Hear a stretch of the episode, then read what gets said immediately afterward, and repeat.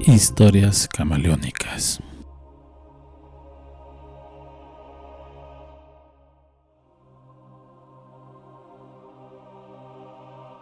En la ciudad la vida es muy agitada.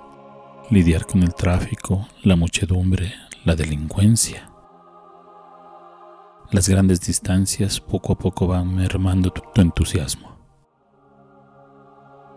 Es muy complicado salir con ánimos renovados y regresar sin ganas de nada, de perderse en el cansancio. Jorge y Carla vivían en esta rutina diariamente. Llegó a tal grado el hastío que en un arranque de desesperación decidieron dejarlo todo, ya que sus dos pequeños hijos, Mateo y Jenny, estaban sufriendo los estragos de estas condiciones de vida tan azarosa.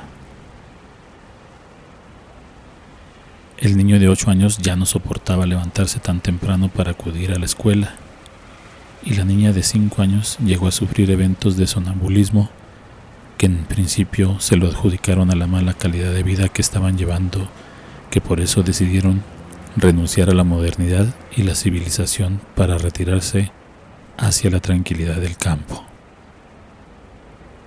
En un principio, cuando vieron el costo de la casita de campo, pensaron que había sido una verdadera ganga. Para nada sospechaban lo que puede tener una vivienda en tiempos pasados.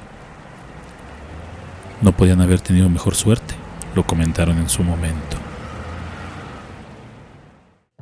Al llegar a la casa, los niños se maravillaron de tener cada quien su cuarto. Al fin iban a disfrutar de total independencia.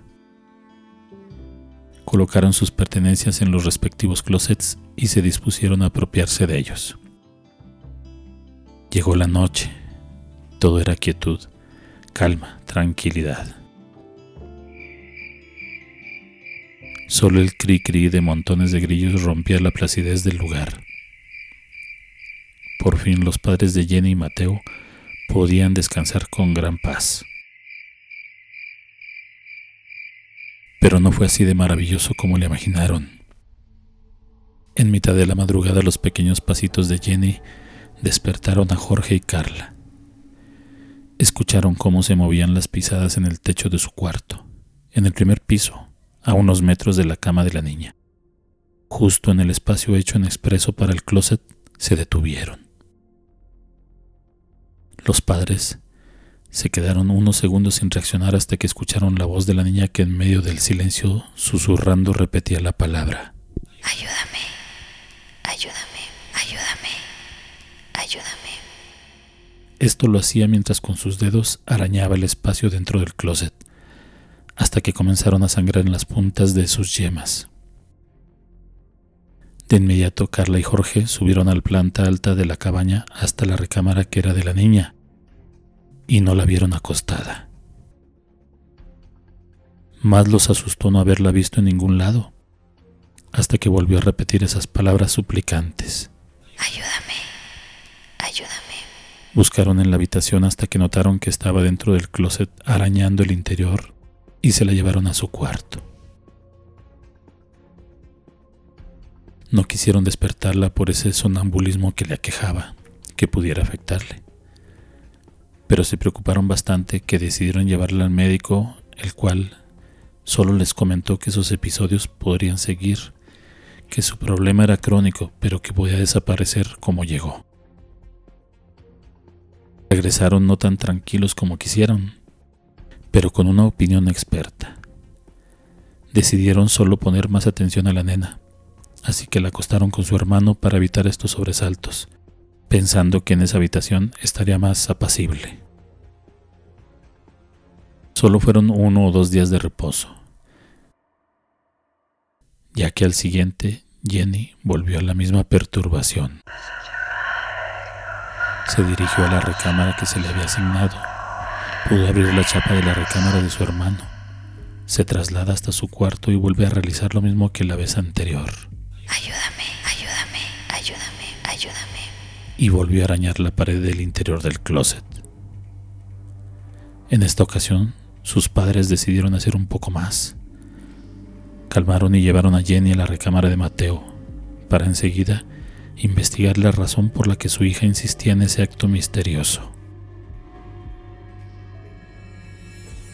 Jorge, extrañado, se acercó hasta el lugar donde rascaba a su hija.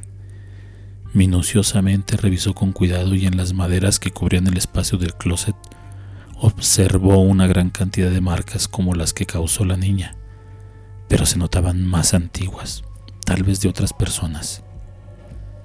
Extrañado por ese detalle, fue a su cuarto de herramientas. Trajo consigo lo necesario para retirar las maderas de esa área. Así lo hizo y cuando hubo despejado el espacio lo que surgió, lo dejó sin habla. Su mujer llega en ese instante intrigada. La imagen en la pared la hizo ahogar un grito de terror. Después de haber removido la zona donde Jenny arañaba, una horrible osamenta del tamaño de un pequeñito se dejó ver. La escena los impactó tanto que tardaron segundos en recuperar la calma. Eso los obligó a buscar apoyo en las autoridades para esclarecer ese hecho. Los peritos investigadores determinaron que los huesos pertenecían a una niña de aproximadamente 6 años de edad. Ya tenía varios años de haber sido lapidada. Al momento de investigar, les comentaron que hace muchos años habían vivido en esa casa una pareja con una niña de esa edad. Un día los padres la reportaron desaparecida. Según ellos, le habían enviado por unas frutas al bosque. La niña jamás apareció. La pareja estuvo un tiempo ahí y después también se fueron para nunca más volver.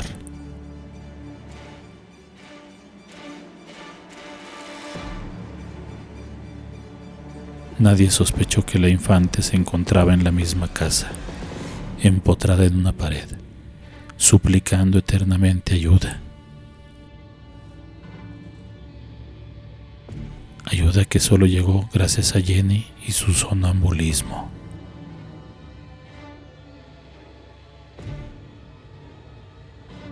Historias camaleónicas son una idea original, producción, adaptación y edición de Santiago Aguilar.